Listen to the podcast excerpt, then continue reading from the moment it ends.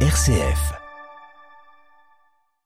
Le saviez-vous comme chaque semaine avec Viviane Perret Bonjour Viviane. Bonjour Bruno. C'est l'histoire d'un Robinson Crusoe au féminin que vous nous racontez ce matin. Oui, il existe une île dans le Pacifique au large de la Californie baptisée l'île Saint-Nicolas où une femme a vécu seule pendant 18 ans.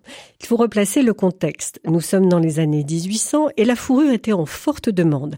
C'était un objet de tractation commerciale entre les autochtones d'Amérique du Nord et les colons européens.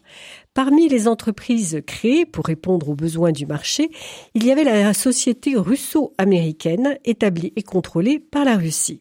Dès 1811, cette société marchande chassait la loutre le long des côtes californiennes, embauchant comme chasseurs une trentaine d'indigènes venus d'Alaska.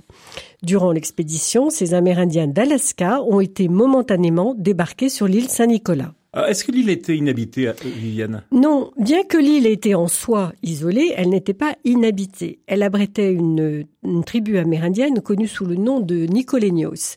Mais il semblerait que la cohabitation avec les indigènes venus d'Alaska se soit très mal passée et qu'un conflit ait éclaté, avec pour résultat le massacre de tous les hommes de la tribu Nicolénios. La mission catholique de Santa Barbara en 1835 avait organisé une expédition pour rapatrier les Nicolénios encore vivants. Tous les insulaires restants étaient donc arrivés sur le continent. Sauf une. Sauf une. Il y a beaucoup de versions pour expliquer pourquoi cette jeune femme a été oubliée sur l'île, mais toujours est-il que cette jeune amérindienne s'est retrouvée à survivre, telle Robinson Crusoe, seule pendant 18 ans.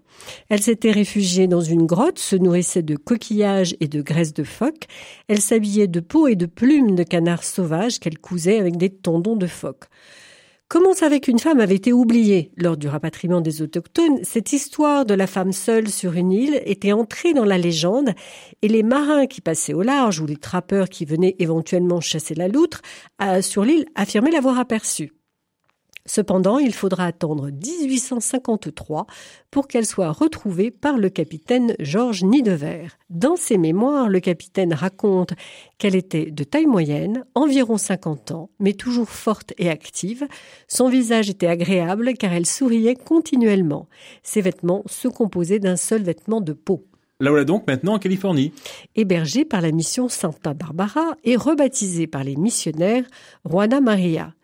L'histoire ne finit pas bien. Juana Maria, qui avait pourtant l'air contente d'avoir été rapatriée, bien que personne ne pouvait comprendre sa langue, ne va pas profiter très longtemps de sa nouvelle vie. Sept semaines plus tard, peu habituée au régime alimentaire du continent, elle décède de dysenterie. C'était la dernière survivante de sa tribu. Juana Maria fut enterrée à Mission Santa Barbara, en Californie, et en 2012, des chercheurs ont retrouvé la grotte où elle s'abritait, avec une réserve d'outils qui lui avait permis de survivre. Merci Viviane Perret, on se retrouve la semaine prochaine pour un nouveau numéro du Saviez-vous? À la semaine prochaine.